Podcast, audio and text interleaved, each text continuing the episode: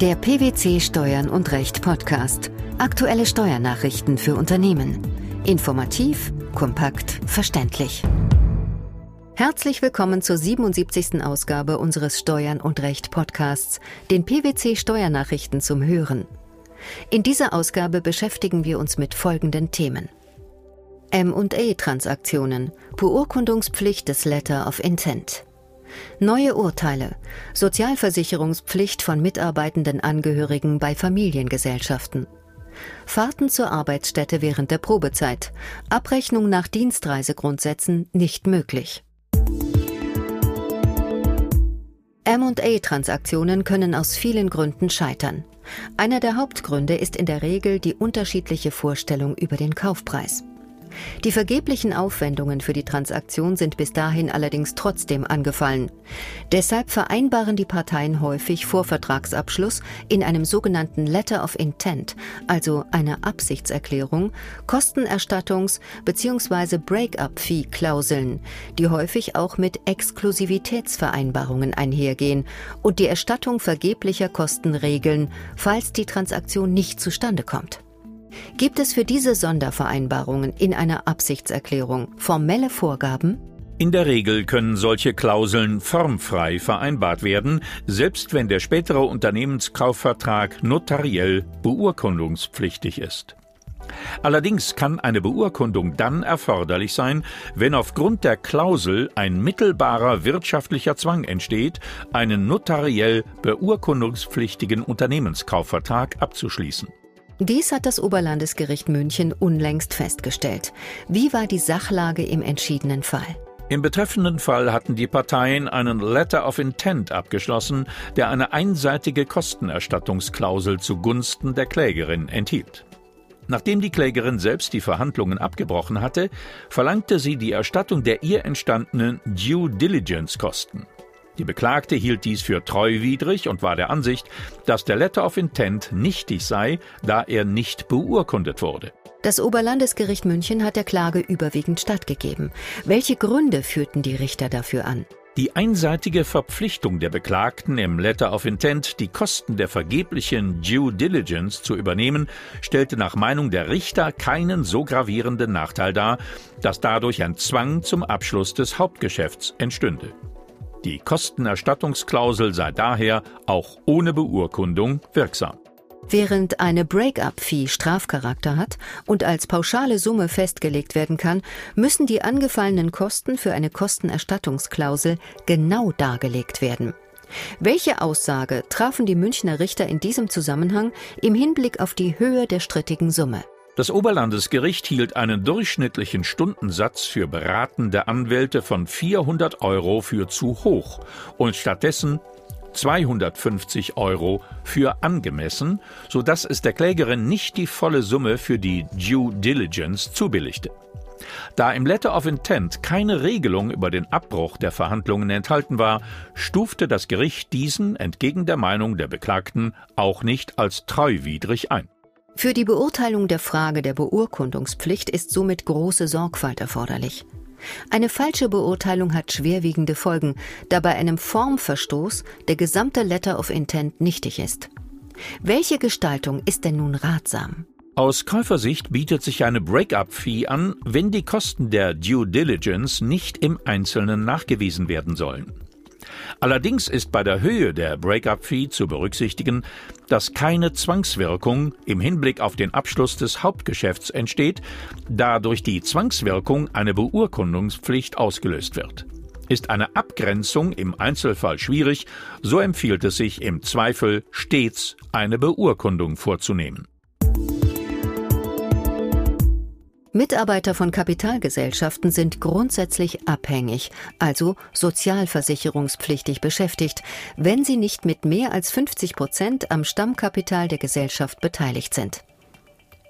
Bei Minderheitsgesellschaftern mit einer Kapitalbeteiligung von unter 50 Prozent und bei mitarbeitenden Familienangehörigen von Familien GmbHs sind jedoch grundsätzlich Ausnahmen von dieser Regelung möglich.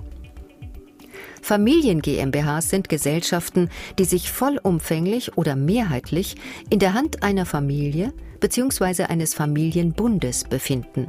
Zwei neue Urteile des Bundessozialgerichts haben nun allerdings die Anforderungen für eine sozialversicherungsfreie Tätigkeit von mitarbeitenden Familienangehörigen bei Familiengesellschaften weiter verschärft.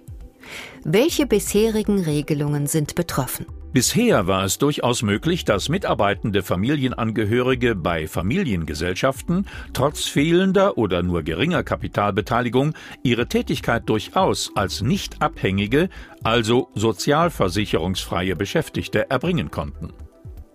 Dies wurde regelmäßig dann angenommen, wenn die vertraglichen oder gelebten Verhältnisse den Rückschluss zuließen, dass die betreffende Person ihre Tätigkeit für die Familiengesellschaft weisungs- und handlungsfrei erbringt und aufgrund der persönlichen Nähe zu dem oder den Gesellschaftern eine familiäre Verbundenheit begründet ist, die dem mitarbeitenden Angehörigen eine faktische Rechtsmacht hinsichtlich dem Einfluss auf die Geschicke der Gesellschaft einräumt.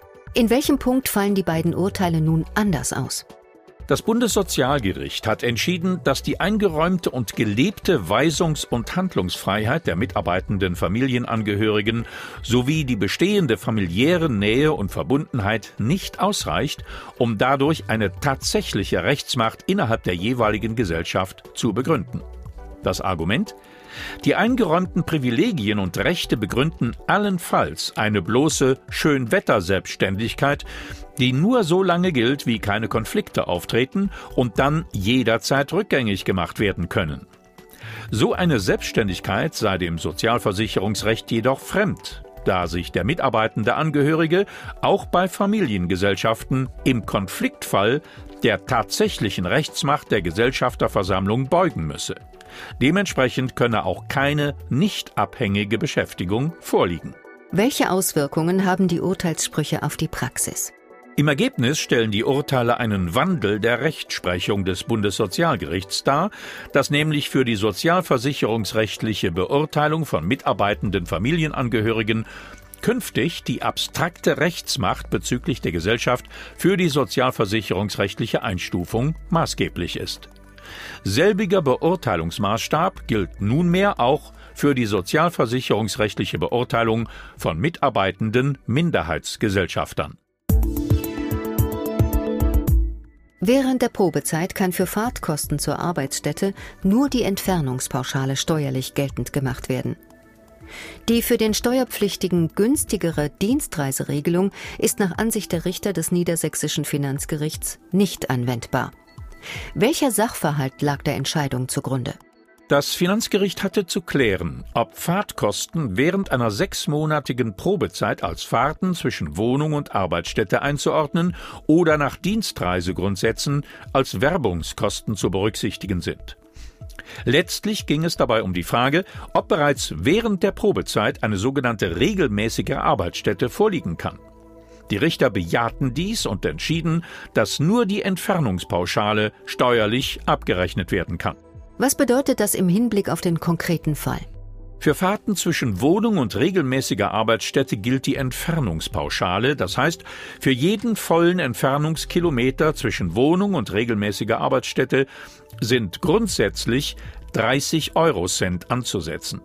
Der klagende Arbeitnehmer hatte die Berücksichtigung von 30 Eurocent pro gefahrenem Kilometer nach Dienstreisegrundsätzen beantragt und begründete dies damit, dass es sich um Fahrten während der Probezeit gehandelt habe, in der noch keine regelmäßige Arbeitsstätte vorgelegen habe, da der Arbeitnehmer dem Beschäftigungsbetrieb noch nicht dauerhaft zugeordnet sei. Das Finanzgericht war anderer Meinung. Welche Begründungen führten die Richter an? Die Tätigkeit des Arbeitnehmers sei von Beginn an auf Dauer angelegt gewesen. Dem stehe eine Probezeit nicht entgegen.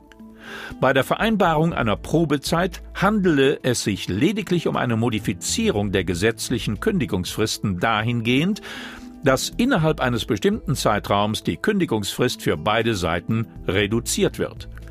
Dies entspreche dem in der Arbeitswelt üblichen und gebe keinen Hinweis darauf, dass die Vertragsparteien sich nicht von vornherein dauerhaft binden wollten. Zudem habe es der Arbeitnehmer regelmäßig selbst in der Hand, durch Erfüllung seiner Vertragspflichten die Tätigkeit über die Probezeit hinaus fortzusetzen. Die Beurkundungspflicht des Letters of Intent, die Sozialversicherungspflicht von mitarbeitenden Angehörigen bei Familiengesellschaften sowie Fahrten zur Arbeitsstätte während der Probezeit. Das waren die Themen der 77. Ausgabe unseres Steuern und Recht Podcasts, dem PwC Steuernachrichten zum Hören. Wir freuen uns, dass Sie dabei waren und hoffen, dass Sie auch das nächste Mal wieder in die PwC Steuernachrichten reinhören.